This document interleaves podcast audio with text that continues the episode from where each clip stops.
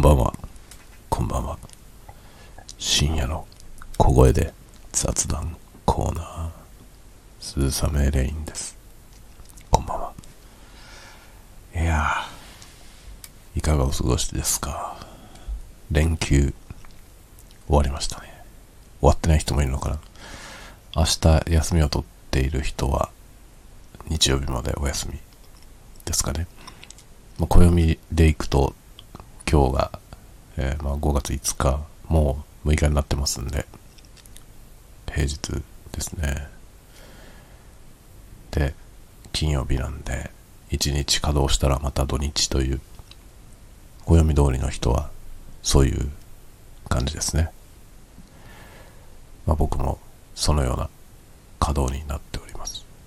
日曜日は、あの、知人の結婚式、まあ、僕の職場の若い人の結婚式に行くので、若干用事があります。若干寒いです。若干寒いですね。今日はですね、動画を、動画を作っていましたが、ちょっとですね、一旦限定公開にしています。ちょっとね、まあ、飲み物飲むわ。今ね、その動画を作って、思いのほか時間かかったんで、えー作ってですね、アップロードして、えー来たところです。ちょっと詳しくその話をしようと思いますね。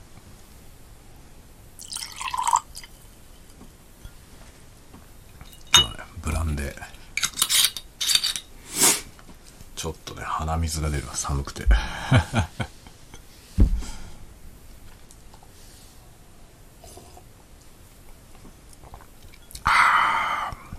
着付けにブランデー飲みます。ブランデーってよくさなんかあれですよね。サスペンスとかね、えーあと海外の、えー何？推理小説とかでね。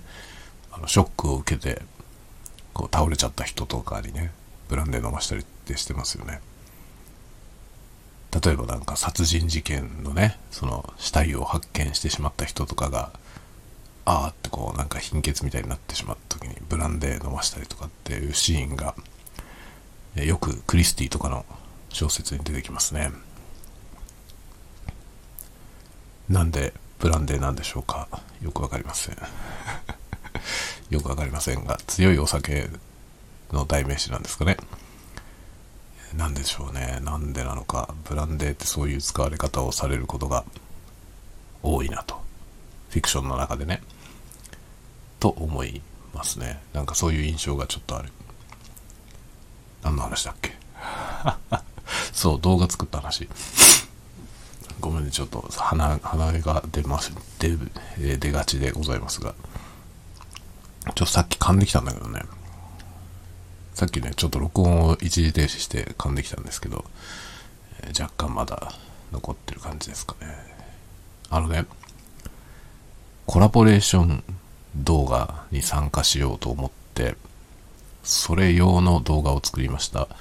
あのね、コラボレーションやりたかったんですよ。コラボレーションってやってみたいんだけど、僕はまだ始めたばっかりで弱小でしょだからその、なんつうの、有名な人のね、コラボ動画とかに、ね、誰か一緒にやりませんか？みたいなこと言ってたりするときにね、ちょっと手を挙げづらいのよ。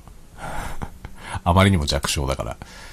なんですけど、ある方がですね、僕がよく見てるね、あの、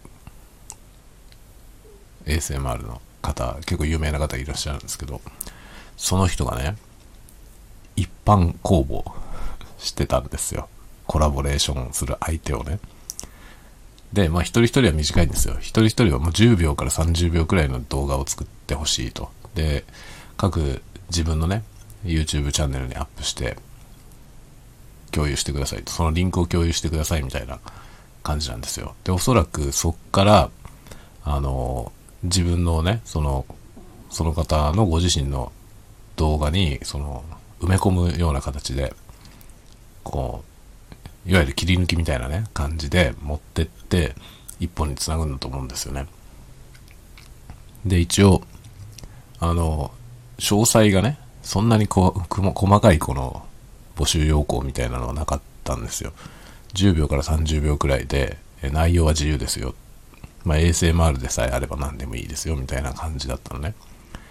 で、どういう状態で公開するのか、まあ、自分のチャンネルで公開していいのか、そのコラボ用にクローズにした方がいいのかがよくわかんなかったんで、とりあえず、限定公開、その URL を知ってる人だけがアクセスできる。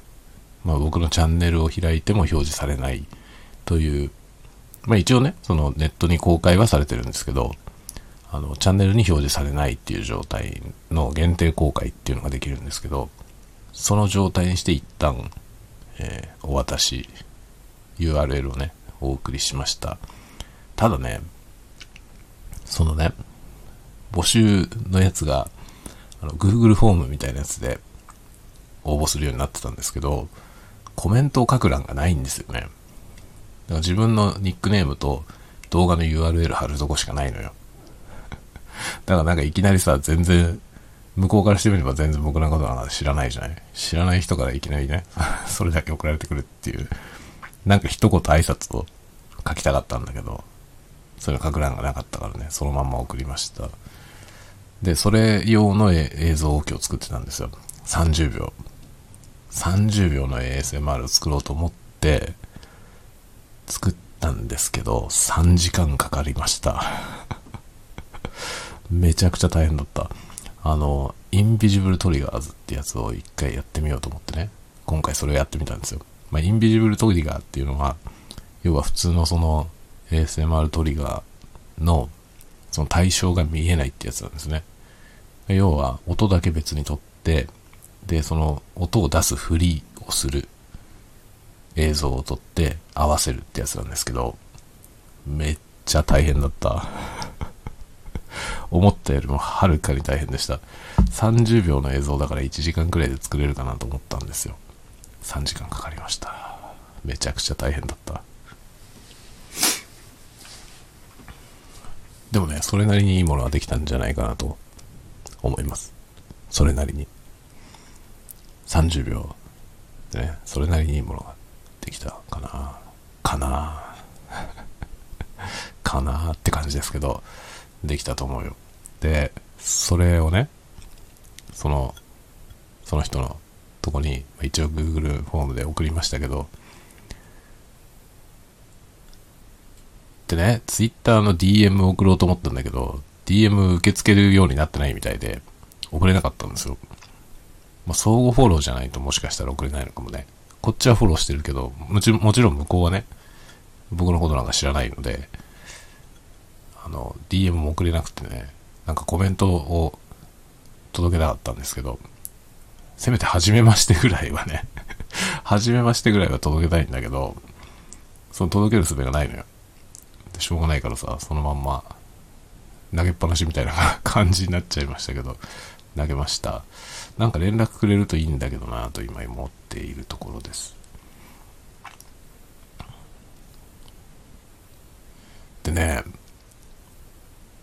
その YouTube のね、あの、コミュニティっていうね、その自分のチャンネルで、あの、Twitter みたいなツイートをできる、ツイートというかそのインフォメーション、チャンネル登録者に向けた、あの、インフォメーションをテキストで書ける機能があるんですけど、その機能がね、チャンネル登録者が1000人を超えないと使えないんですよ。それは使わせてほしいよね。あの、1000人がいろんなハードルになってて、その1000人を超えないとね、使えない機能がいっぱいあるんですよね。そのね、チャンネル登録者に向けてメッセージを出す機能が、1000人達成しないと使えないのよね。で、今ね、ちょっと動画の、その、間が空いちゃってるのでね、それについて、なんかコメントを出したいなと思ったんですけど、出せる手段がないのよね。しょうがないからしょうがないから 今そんな風になってます。あの、ただただただブランクが空いちゃってる状態になってますけど、まあ、このね、動画出せてない間に、実はですね、だいぶ前に作った1分の ASMR がね、すごい勢いで回転しております。今日の時点で3万、3万再生近くまで回ってましたね。なんかすごい、すごいですね。で、あれをきっかけにフォローしてくれたというか、そのチャンネル登録をしてくれた人もたくさんいるみたいです、どうやら。さっき見たところで340くらいだったかな。登録者。急速に急速に増えておりますね。4月の26日が100人達成だったんで、で、200人達成がいつだったかな？ちょっとね、定かじゃなくなっちゃいました。200人達成をね、あの日だ、えっ、ー、とね、うーん、5月の2日、2日ですね。車の中で見たんで、200人達成したの。で、それから300がもうあっという間でした。300に達成したのはいつだろう？今日か。今日っていうか5月5日ですね。多分。で、300今40くらい。多分、本当に9割、9割海外の方だと思いますね。で、ショート動画もちょっとね、やってみたくて、スマートフォンで撮影して、アップしたやつ2本、2本かな今。出してるんですけど、ショート動画にもコメントをくれた方がいらっしゃって、あれなかなかいいですね。で、なんか今日ね、その全然 ASMR じゃない YouTuber の方がツイートしてたんですけど、ショートの動画ってチャンネル登録者じゃない人に結構見てもらいやすいらしくて、出しとくと、その、そっから自分のチャンネルに、こうあの、誘導しやすいみたいなことをね、おっしゃってる方がいた、いたんですよね。なので、ちょっとそのショート動画ね、作っていこうかなと思うんですけど、でもショート動画ってね、TikTok とか、あとインスタのストーリーズとかをやってる人が強いよね。そういうのやってる人のやつって、すごい、なんていうの、目を引くんだよね。なんか文字が入ってたりとかさ、上手なんですよ、とても。で、あの、TikTok で作った動画をそのまんま YouTube のショートに上げてる人とかもいるみたいなんだよね。僕は TikTok やったことなくてさ。で、インスタは、この間うちからちょっとやってみてるんですけど、よくわかんないんだよね。インスタのそのストーリーズも作り方がわかんなくて しょぼいね。典型的なおじさんですよね。そういうツールを使いこなせないというね。YouTube のショートはかろうじて作ったけど、でも本当にただ撮っただけ。本当にただ撮っただけ。だからね、全然ダメなんですよ。もっとね、ちょっとちゃんと活用したいですね。YouTube のショートはね、あの、普通に作った動画も、そのショートフォーマットに合わせてアップロードするっていうのをね、そ,、まあ、そういうそのワークフローを作りたいと思ってるんですよね。そうするとさ、あの、今回やってるようなね、アウトサイドのあのフィールドレコーディングのやつがことごとく失敗して動画を出せてないんですけど、その使えるところだけの短いやつとかをさ、ショートに出せたらね、あ、この人こういうのも作るんだっていうのを見せられるじゃない？と思ってんだけど、そのね、アスペクト比を縦長にするっていうのがね、縦長のその比率はっていうのがよくわかんなくて、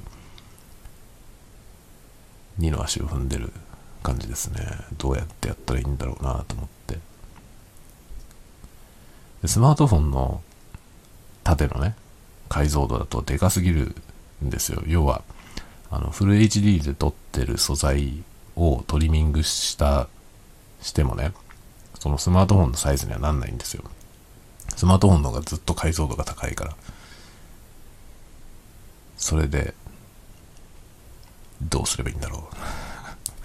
まあ、縦横比だけでも、スマホサイズにして、で、縦は1080、そのフル HD の縦でね。で、横だけ切って作ればいいのかなっていうのがね、よくわかんないんですよ。よくわかってなくて。まあ正方形でもいいって言ってるから、正方形なら作れるよね。1080の1080にすればいいからね。ちょっと正方形にトリミングして出すワークフローを作ってみようかな。とかいろいろ考えてます。1分の動画。まあ今のところはね、あの YouTube のアプリで撮影すれば、そのままアップロードできるからね、それで撮ってますけど、うん。それでもいいか。それでもいいかなって気もちょっとしてて、それをね、ちょっと積極的にね、上げていきたいなと思ったりしてますね。何しろいろいろね、いろいろ作ってアップしていきたいなと思っているところです。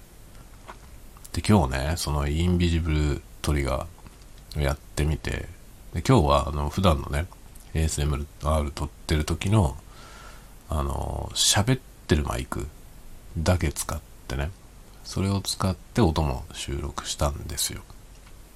こういう、なんていうの、あの、PCM レコーダーのマイクは使わずに、いつものコンデンサーマイク2本だけでやったんですけど、結構ね、ノイズが少なく取れて、いい感じだったんですよ。音がいいなと思ったのね。なので、ぱりね、スモールダイヤフラムのコンデンサーマイクが欲しいね。物欲がまた増しましたね。それはね、後回しでいいやと思って、一応ね、あの先々で買う機材の候補に入れてるんですけど、それがね、ちょっと前倒ししたいな。そうするとね、あの、ASMR の手元の音を取るのに、いいと思うんだよね。今、あの、PCM レコーダーのマイクを使ってますけど、PCM レコーダーのマイクよりもはるかにいいと思うんですよ。スモールダイヤフラムのね、あの、楽器の音を取るようなやつ。ああいうやつを使った方が、より、いい音が取れると思うのよね。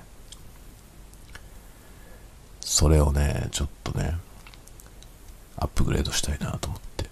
PCM レコーダー悪くないんだけど、やっぱどうしてもね、ノイズが、ノイズが多いという問題があるなぁと感じていますね。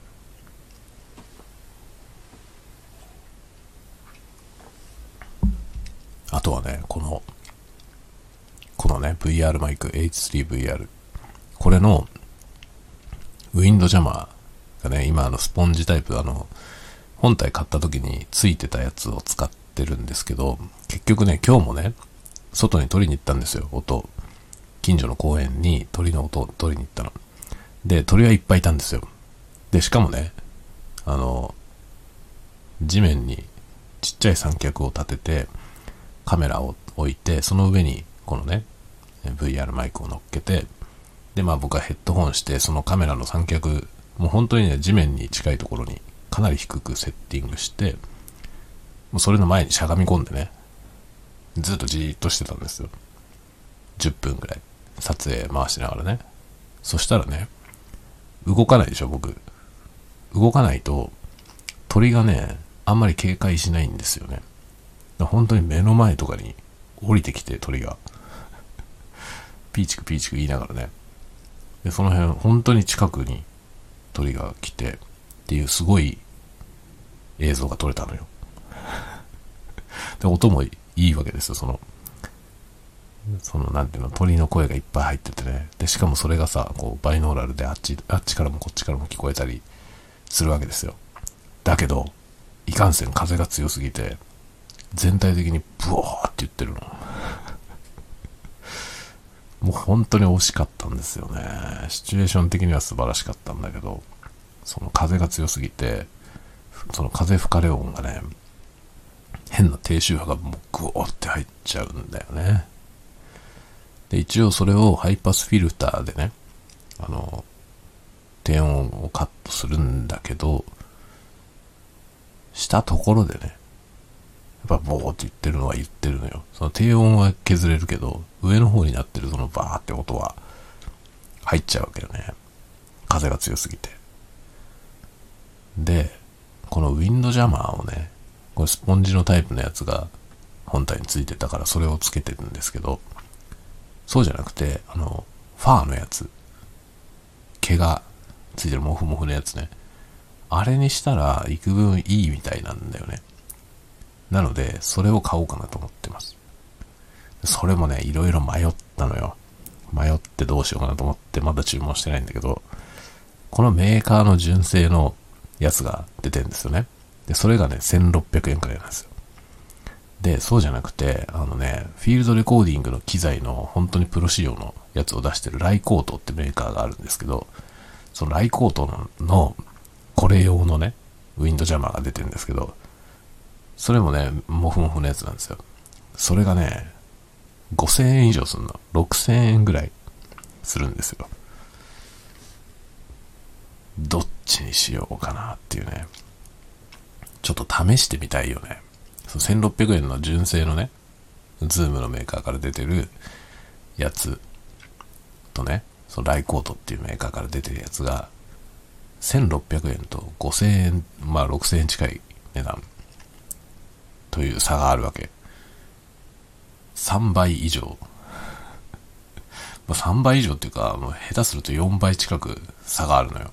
値段に。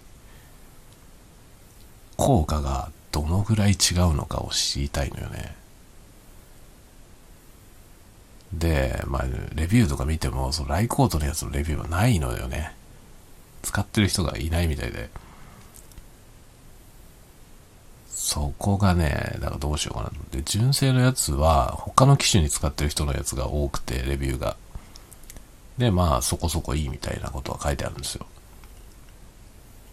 で、なんかメンカー純正だから高いとか書いてる人もいるの。いやいやいやと思って。いや、1600円ってこれ安いじゃんと思って。だって他のメーカーのやつ5000円以上するよっていうさ。だからレビューも当てになんなくて、どうしようと思って。悩んでんですよ、今。ライコートのやつは多分悪くないと思うんですよ。何しろメーカーとしても信頼性の高いメーカーでね。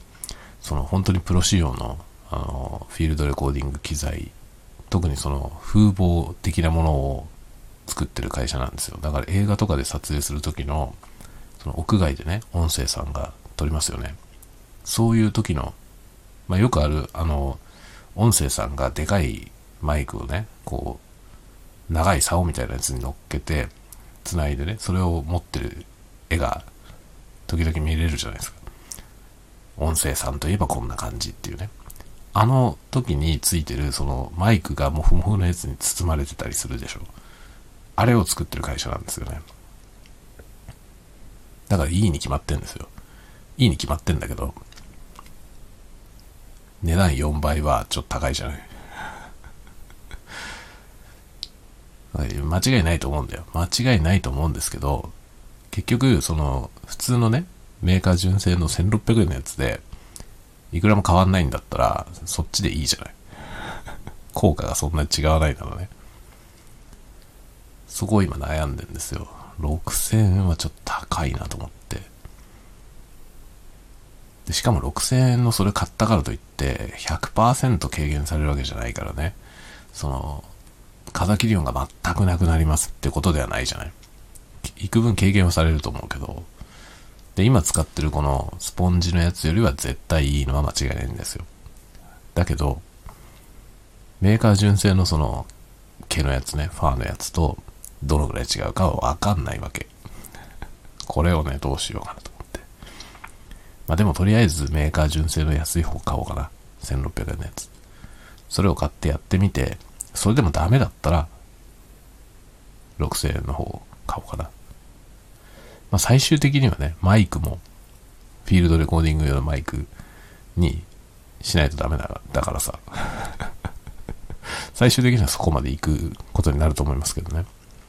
で、僕の場合は別にフィールドレコーディングじゃなくて ASMR だからあくまでもネイチャーサウンドしか撮らないんだけど。でもまあネイチャーサウンドはね、やりたいわけですよ。特に北海道はさ、いろいろいいじゃない？環境がいいからね。動物もいっぱいいるしね。で特にその野鳥はね、結構近いところにもいっぱいいるんですよ。なので、その鳥の声を取るとかね、あと雨の音を取るとかね、そういうのはやってみたくて。そもそも僕はね、ASMR ってものを全く知らない時から、雨の音はね、よく撮ってたんですよ。その、あの、タスカムのね、の DR40X っていう PCM レコーダー買って、それで雨の音撮ったり、雷の音撮ったりとかしてたの。ASMR っていうものは全く知らなくて、ただ単にその音が好きだったから撮ってたんですよ。そしたら、ネイチャーサウンドっていうのも、ASMR にしてる人がいて、ああ、これも ASMR になるんだっていうね、そういう発見がありましたね。まあでもあれはね、ネイチャーサウンドに関しては ASMR というよりはリラクゼーションですよね、ただの。だからゾクゾクすることはないよね、別に。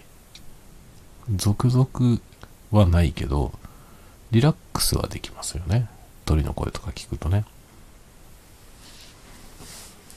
というね、そういうことをね、ちょっと考えているんですよ。で、ASMR の普段のね、音を取るマイクもカスタムしたいな。カスタムしたいなと思ってるわけよね。沼ですよ、これは本当に。めっちゃ楽しいね。どんどん作りますよ。いい、いい ASMR をどんどん作ります。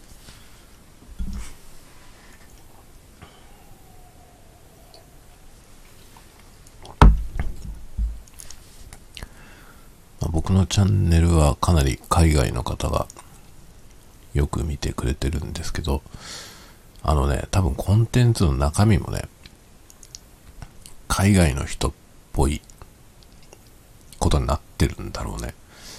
あの、まあ、僕が ASMR 見始めたきっかけは、国内のね、日本の人なんですけど、で、日本の人何人か見ていいなと思って、続々を楽しんでね、いたんですけど、次第に海外の人のチャンネルを見るようになって、今はもうほとんど海外の人のチャンネル中心なんですよね。見てるものが。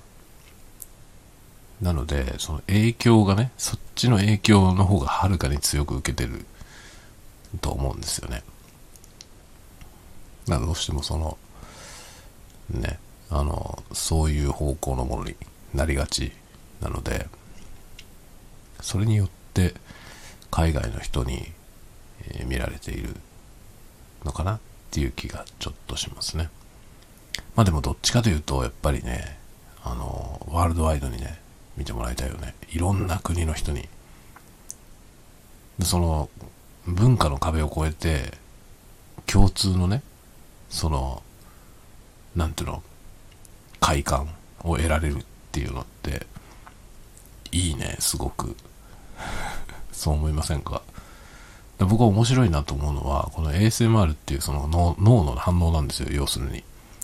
脳の反応なんですけど、それは人種に限らず関係なくね、人種とか、その、なんだろう、文化的バックグラウンドに関係なく共通なんだなということですよね。なんか英語ではティングルっていうみたいなんですけどね、その続々のことをね、ティングルティングルって皆さん言ってますけど、それって、人種関係なくね、みんな共通に、その、そういう脳の反応を得るみたいですね。面白いね。しかもこれが脳科学的には分かってないらしいんですよね。そのメカニズムが、発生するメカニズムが分かってない。みたいなんですよね。面白いよね。だからこれも本当に興味あるんですよね、僕。その脳みそ側からのアプローチとしても興味がありますね。その脳科学的な要素を含みの、でもその、えー、ASMR 的ゾワゾワを求めてね。映像を作ったりしていきたいですね、ま、ゾワゾワはね昔から本当に感じて僕は結構好きだったんですよねそのゾワゾワするのが。だからそういうものをね好んでシチュエーションをね好んで見ようとしたりしてましたけどそれに名前がついているのは知らなかったしで、それに名前がついたのは割と、ここ10、11、2年ぐらいの話なんですよね。2010年代に入ってから ASMR っていう言葉は出てきたんですよね。でも現象自体はもちろんね、脳みその現象だから、もっとはるか昔からあるんですよ。で、みんな多分気づいてはいたんでしょうね。それに名前がついてなかっただけで。僕はもう本当に小学校ぐらいの時からその続々は自分がその続々を得る要素っていうのをいくつか知っていてそれを好んで見てましたね。まあ僕はだからビジュアルトリガーなんですよ。その視覚的なものなんですよ。僕の続々は。だからそのね変なあの、理想的じゃない持ち方の鉛筆の持ち方をして、えー、字を書いてる様子を見るのが好きでしたね。僕自身は鉛筆の持ち方とかは割と教科書通りの持ち方で持つんですけど、自分が字書いてる、それを見てても別にゾクゾクしないんですけど、ちょっと変な握りの、そのね、握り方、鉛筆の握り方で字を書いてる人のやつをね、見るのは超好きだった、小学校の時から。で、僕のそのね、僕はそのね、あの、僕のにその続々を与える書き方で字を書く女の子が好きでした。で僕は初恋の人はその人で、あの、その子の何が好きだったかって字の書き方が好きだった。あの手の、手の動き。変態ですよね。本当に小学校の時から変態だった。初恋からして変態だったということですね。フェティッシュなんですよね、かなり。変な方向ですね。常に。常にそういう感じ。だからなんだろうね。あのー本を読む時のね、ページのめくり方とか、そういうところに、こう、惚れるわけですよ。変態すぎるね。変態すぎる。自分でも変態すぎるなと思うね。あとは声ですよね。声。声は大好きですね。だから声がいい人いい、いいというかね、一般にいいかどうかは知らないけど、僕にとっていい声かどうかっていうことはすごく重要なんですよ。なんかなんかいろんな要素で、そのね、いいなと思っても、声がダメだと、興ざめになっちゃうんですよね。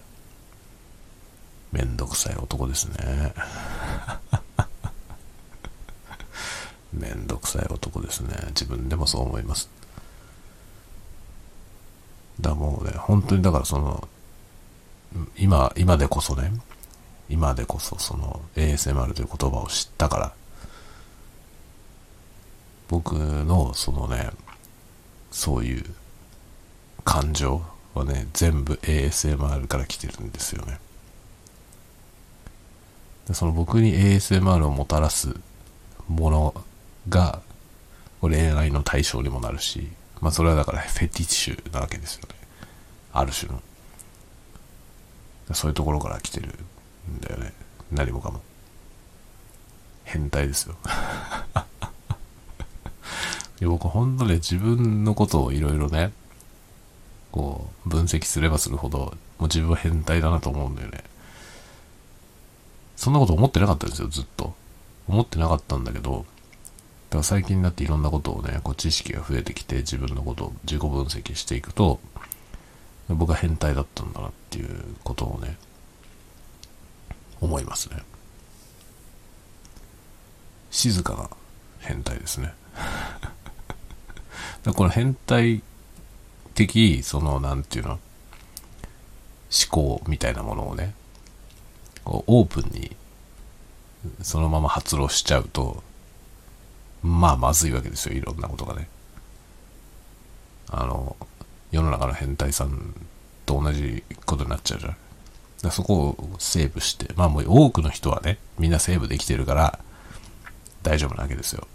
その社会には変態ばっかりでしょ。その 結局のところ、あの、社会人はね、僕ね、8割ぐらいは変態だと思いますよ。だけど、その、ちゃんと社会常識に乗っかって生活してるわけですよ、一般的な人はね。で、それができない人は犯罪者になってしまうわけですよ、変態はね。純粋に全然変態じゃない人っていうのはどれぐらいいるんだろうね。ね、それがよくわかんないけどね。僕、多かれ少なかれみんな変態だと思ってるんだけど、どうなんでしょうか。多分いろんなところから異論が飛んできそうな気がしますけどね。いろんなところから異論がなんつって。だいぶ酔っ払ってるな、もう。ダメですね。どうしようもないことになってきました。何の話をしてんだろうね。よくわかんないですね。2時も過ぎてきたし、だいぶおかしいです。ああ、ブランデーも回ってきてるよ。ブランデーうまいけどね。だいぶ回ってきました。この間ね、あの池田ワイン場、北海道の十勝池田町というところね、あの、ワインが有名なんで、池田のワインといえば有名なんですけど、そのワイン城っていうお城が建っててね、ワインキャッスル。まあ、片方だけ、片面だけがお城で、反対が普通の建物でしたけど、そのお城のね、ワイン城に行ったんですけどね、そこでそのブランデーの作り方のね、あのー、説明会みたいなやつを受講、受講っつうかね、なんだろう。なんか参加申し込みだけすれば無料で見れるんだけどね。っていうのをゴールデンウィーク企画でやってて、それに参加したんですよ。で、まあ僕はそのブランデーに関しては、いろいろ自分で勉強したから、まあ、知ってる話、ほとんど知ってる話しか出てこなかったんですけど、そこにね、子供も一緒にいて、一緒に話聞いたのよ。なのにね、子供は全部忘れてて 今日ね、何のきっかけだったかね、ブランデーの話になって、うちの子がね、ブランデーっていうのはなんかウイスキー、ウイスキーを発酵させたやつだっけ？とか言うわけよ。そうじゃねえよっていうね。そもそもウイスキーとは全然違うんだよってことでね。ワインを蒸留したんだっつって教えました、もう一回。この間聞いただろっつって。ねえ、子供なんてそんなもんですね。この間聞いたのに、すっかり忘れて。あれ？とか言って、ブランデーってのはウイスキーを発酵させたやつだっけ？とか言ってました。いやいや、発酵はしないよっていうね。しかもウイスキーじゃないし。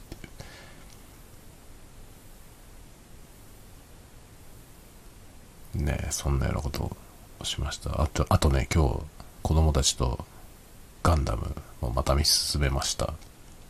ゼータを今見てます。何話だろう。ゼータのね22話ぐらいか。21話か2話。あのサラとか出てくる頃ですねサラとかあとねあれジェリドジェリドがガブスレーで出てくるところなんですけど、ようやくゼータガンダムが出てきました。知ってますか？ゼータガンダム。機動戦士ゼータガンダムって番組なんですけど、二十何話までゼータガンダムが出てこないんですよ。すごくない？すごくない？タイトルになってるゼータガンダムですよ。機動戦士ゼータガンダムっていう番組なのよ。なのにゼータガンダムが出てくるのは第20何話なんですよ。21話か2話にやっと出てくるの、ゼータが。ずっとガンダムマーク2なんですよ。主人公が乗ってるのは。すごくない？ちなみにダブルゼータも同じですけどね。ダブルゼータも真ん中ぐらいまで、全体の真ん中ぐらいまでダブルゼータガンダムは出てきません。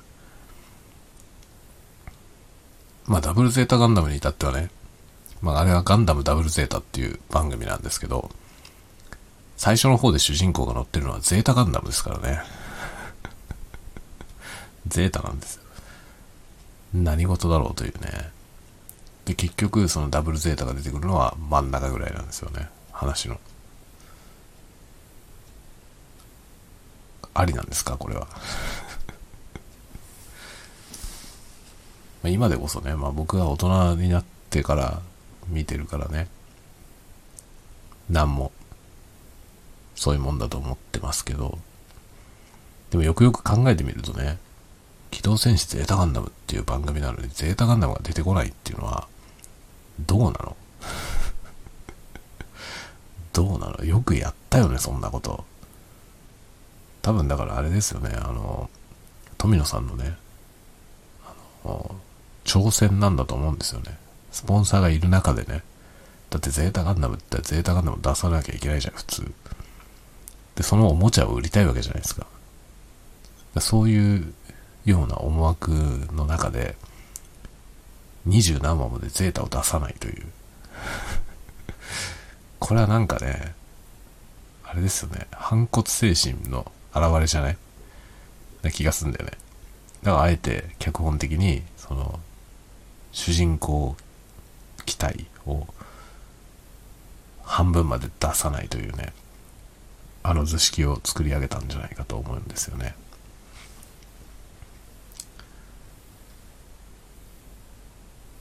すごいよね。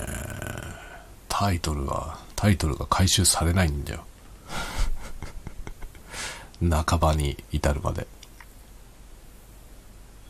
タイトルが回収されません。あとゼータガンダム見てて気になるのがねあのジェリドのところにマウアーって人がいるんですけどマウアーの声優さんが榊原よし子さんなんですよね。ハマーン・カーンの人なんですよ。でハマーンまだ出てこないんですよ。ハマーンが出てくる前にマウアーっていうキャラクターで出演していて、そのマウアーは死んじゃうんだよね。戦死しちゃうんですよね。で、戦死した後にハマーンが出てくるんだけど、同じ声なんですよ。これ何なのっていうね。どうしてこういうことになってんだろうっていうね。こうマウアーで出す意味あったっていうのが、ちょっと、微妙ですね。で、しかもね、その、マウアーっていう人は、ティターンズで、あの、シロッコの下にいるんですよ。シロッコの部下。で、まあ、ハマーンはね、シロッコとは敵対する関係というか、まあ、なんだろう、対等かそれ以上の関係で、接するじゃない。その、そっちの印象の方が強いんですよね。全部見終わった後では。だけど、見直してみるとマウアーが出てくるじゃん。違和感が超あるんですよね。マウアーの声がハマーンと同じ人だからね。なんでっていうさ。まあ、あの、同じ声優さんをね、結構使いますので、あの、結構ね、あるわけですよ。例えば、あの、ファーストガンダムではね、あの、カツレツキッカって子供が、3人組の子供がいましたけど、あれのキッカはセイラさんと同じ声なんですよ。同じ人なんですよ。声優さんが。でも全然違う芝居なんで、僕は同じ人だってこのことすら知りませんでした。この間初めて知ったんです。でもそういうね、その声優さんの使い回しはいろいろ行われるわけですよ。で、それ自体は別にいいんだけど、榊原よし子さんの声は特徴がありすぎてね、どう聞いてもハマーンなんですよね どう聞いてもハマーンなんだよ。だから、ハマーンを知ってて見ると、マウアーに超違和感があるんですよね。逆にだから最初に放送された時ね、マウアーが戦死した後にハマーンが出てきて同じ声でみんなどう思ったんだろうっていうね。もう今となってわかんないじゃない。みんなハマーンの声として有名だからさ、あまりにも。マウアーなんてキャラクターのことはほとんど覚えてないと思うんですよ、みんな。ストーリー上で全然重要なキャラクターじゃないからね。とかいうことをね、ちょっと久しぶりに見直して今ね、思ってたとこです。まあ、いろいろね、ゼータガンダムもいろいろあるからね、あの、新薬ゼータガンダムになるときにまた一文字があったでしょ。いろんなことが。例えば、フォームラサメの声優さんが交代したとかね、いろいろあるわけですよ。いろんなしがらみが、もうがんじがらめなんで、まあ、いろんなところのいろんな思惑がね、複雑なことになってるわけですけど、まあ、今回もその全部ゼータ見終わったら、新薬ゼータも全部見ようと思ってますけどね。子供たちと一緒に 見ようと思ってますけど。まあ、うちの子供たちはシロッコが大好き。シロッコ出てきて、えー最高ですよ。名言をもう吐きまくってるからね、シロッコは。なんか、うちの子は喜んでました。まあシロッコはすでになんかそのゲームで使われてるセリフをいっぱい言いまくってるねって言ってましたね。名言だらけなんですよね、彼は。名言っていあのいろんな意味の名言ですけどね。多少迷ってる方の。いいですね。僕あの、ああいう人好きですね。シロッコみたいな人。なんだろう、あの、間違った自信。間違った自信に満ちあふ満ち溢れている感じのね。ね世界を良くするためには自分の存在が必要だみたいなことを素で言うわけですよね、あの人。いいですよね。そう信じて疑ってないという。はったりじゃないんですよね。もう完全に心底をそう思っているという。勘違い度甚だしいというね。ああいう人物大好きですね。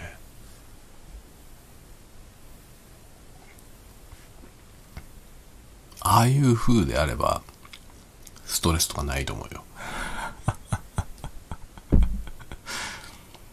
自分に対するその絶大な自信。も自分以外は全部愚民だと思ってるというね、すごいですよね。でしかもその上官であれ、なんであれね、全部自分より愚かだと思ってるわけですよ、彼は。で、使えるものは使う。人を動かすのとかめちゃくちゃ上手ですよね。人を動かすのが上手で、で、動くじゃない人が。彼の思惑通り動いて、死んだりするわけですよ。だけど、自分は別にね、命令してないみたいな。彼が勝手に動いたんだみたいな感じなのよ。すごくない？ああいう感じだったらストレスとかないと思うね。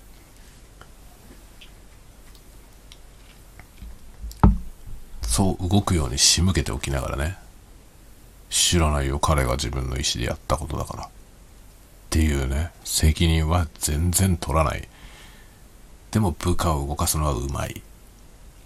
いいですね。まあ、この話ね、あの、ノートに書きましたけどね。ゼータガンダムに見る中間管理職。まあ、中間管理職のあり方として、パプティマス・シロッコっていう人は終わってるんですけど、まあ、その管理職っていうのはね、その部下を守んなきゃいけない部分もあるでしょう。なんだけど、彼にはそういう意識が全くないわけですよね。部下のに何かをやらせて、その責任を自分が取るっていうのが管理職だけど、彼は責任は取らないんだよね。責任は取らないけど、部下を動かすのはもう誰よりもうまいの。で、動かして動かして自分の思惑通りにことを運び、で、部下がひどい目にあったら、俺が知らねえよっつって、勝手にあいつがやったんだよっつって、爪腹を切らせるという、かっこいいですね。めっちゃくちゃですね。そしてうちの子はみんな、えー二人ともね、兄弟二人ともパプティマス・シロッコが大好き。間違った育て方をしてるような気がします。みんなシロッコが大好き。なんでこうなったんでしょうか。あんな風になっちゃいけないはずなんですけどね。でも確かに彼は魅力があります。とても。だからみんなついていくんだよね。いいですね。シロッコ。あんな風になりたくはないけど、まあ、彼の振る舞いは、まあ、幾分参あ参考になる部分はありますね。動き方は。反面教師という意味でも参考になりますね。なんでこんな話になったかよくわかんないけどね。まあ、ゼータ見たって話をしたからだね。という子供の日を過ごしました。子供の日は子供と一緒にシロッコを見ました。別にシロッコを見たわけじゃないんだけど、成り行きでシロッコが登場したので、シロッコを見る羽目になりましたね。サイコガンダムも出てきて、サイコガンダムも子供たちは大好きでした。というわけで、今日も50分ぐらい喋りました。どうでもいいような話。どうでもいいよな喋りました。あの、コラボ動画の方はね、僕が発表するわけじゃないので、あの、発表されたら紹介しようと思いますし、あの、コラボに使った動画を限定公開じゃなくて自分のチャンネルでも公開していいのかどうかを相談して、まあ多分いいって言うと思うんだけど、あの、一応ね、コラボ動画が出た後に公開しようと思います。それまでは限定公開にしておきます。こっちでも、あの、コラボにね、参加した動画ですよっていう形で、え後から公開しようと思ってます。はい、というわけで、今日作った映像はしばらく見れませんが、お楽しみに。多分今月いっぱいぐらい、今月の月末ぐらいに多分ね、そのコラボの動画が、え、公開されると思います。一応ね、コラボ動画の締め切りが5月20日ぐらいって言ってたので、でそれから多分ご本人が編集して、今月末ぐらいに出るんじゃないかなと思っています。それと小説の方も今月中に出るはず。なので、またなんかね、えー、情報あり次第告知しようと思います。ではでは、皆さん、連休終わっちゃいますが、元気に過ごしてください。おやすみなさい。おやすみなさい。おやすみなさい。